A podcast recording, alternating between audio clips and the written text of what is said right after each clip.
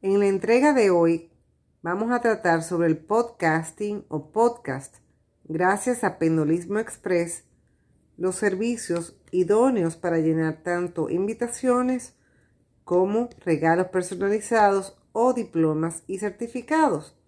Pues bien, el podcast consiste en la distribución de archivos multimedia, normalmente audio, que suelen ser de larga duración, que pueden incluir texto como subtítulos y notas, mediante un sistema de redifusión que un usuario puede descargar para copiar y escuchar en un dispositivo personal posteriormente a su difusión original y que permite opcionalmente suscribirse.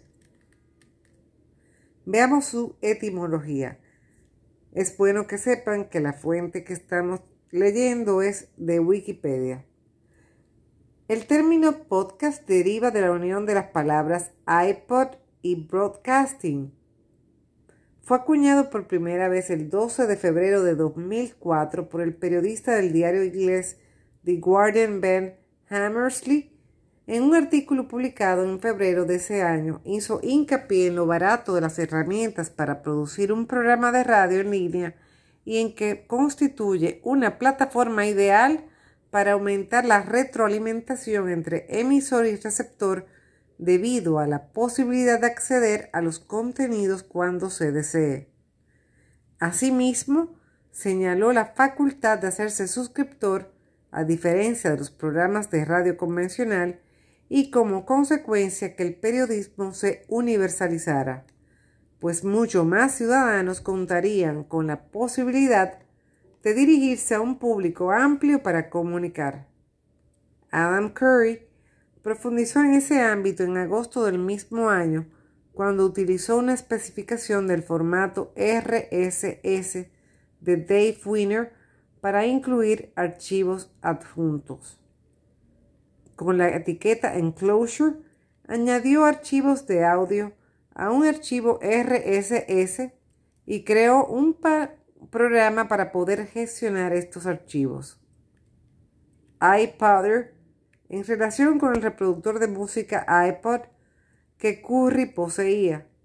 Con su idea quería aprovechar la gran capacidad de almacenamiento de los dispositivos de Apple Finalmente convenció a varios desarrolladores de software para que crearan una plataforma en la que cualquiera podría subir sus propios programas radiofónicos.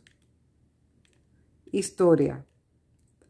Antes de ser acuñado el término podcast, existían programas radiofónicos que colgaban sus contenidos en Internet, pero fue con el nacimiento del RSS cuando se inventó el podcasting el 13 de agosto de 2004, Adam Curry, un famoso videojockey de la MTV, utilizó la especificación del RSS para poder añadir archivos al mismo. La creación del podcast fue un proceso que empezó en 2000 cuando surgió la idea dentro del grupo Yahoo de sindicación. En este mismo año, Dave Winner lanzó la versión 0.92 de RSS. Entre los años 2001 y 2002, este probó el concepto de lo que sería el podcast con un MP3 de Grateful Dead. Posteriormente, Adam Curry hizo otra prueba para su blog en radio Userland. Aplicaciones. Los podcasts fueron pensados inicialmente como audios de blogs, pero ya no es así. Sitios web como la ESPN, la BBC, Newsweek o presentadores de noticias tienen podcasts disponibles para ser descargados y oídos. Esto ha implicado el nacimiento de comunidades virtuales pensadas como almacén, así como el desarrollo de múltiples herramientas que permiten acceder a estos contenidos desde cualquier dispositivo electrónico, iPhone, iPod, Android, etc. Esta expansión del podcast lo lleva a contener desde charlas o tutoriales hasta música y conciertos. A nivel general, los podcasts tienen diversos y numerosos usos, especialmente desde 2010 con el auge de diversos programas que han facilitado la creación y la distribución de podcasts por Internet. Algunos usos destacados del, podcast, del podcasting son grabaciones de música, pues hay artistas que tienen su propio podcast en el que suben las novedades de sus trabajos o noticias. También otro uso es la divulgación científica, ya que se pueden transmitir programas sobre el desarrollo y la investigación científica. También como congresos, posibilidad de transmitir mediante el podcasting las comunicaciones, ponencias y mesas redondas de los asistentes. También aplicaciones educativas, ya que los alumnos pueden recibir las lecciones lectivas que deseen, así como estudiar cuando el alumnado lo crea conveniente. Formación abierta y a distancia, pues la posibilidad de estudiar en cualquier momento y en cualquier lugar. También entrevistas, posibilidad de recibir entrevistas completas en el podcasting del programa. Televisión y radio. La mayoría de programas de radio emiten la totalidad de los contenidos y cada vez más programas de televisión emiten en su canal de podcasting sus partes más influyentes en la audiencia. Visitas guiadas a museos, posibilidad de escuchar las guías de diversos museos, ciudades u otros lugares. Conferencias, se pueden escuchar conferencias sin necesidad de asistencia a los lugares que se imparten. Veamos ahora variantes o tipos de podcast. Existen los podcasts de audio. Estos son únicamente de audio, generalmente en formato MP3. También pueden ser AAC. Los podcasts de audio en formato MP3 son los más compatibles con todos los equipos y dispositivos de medios portátiles.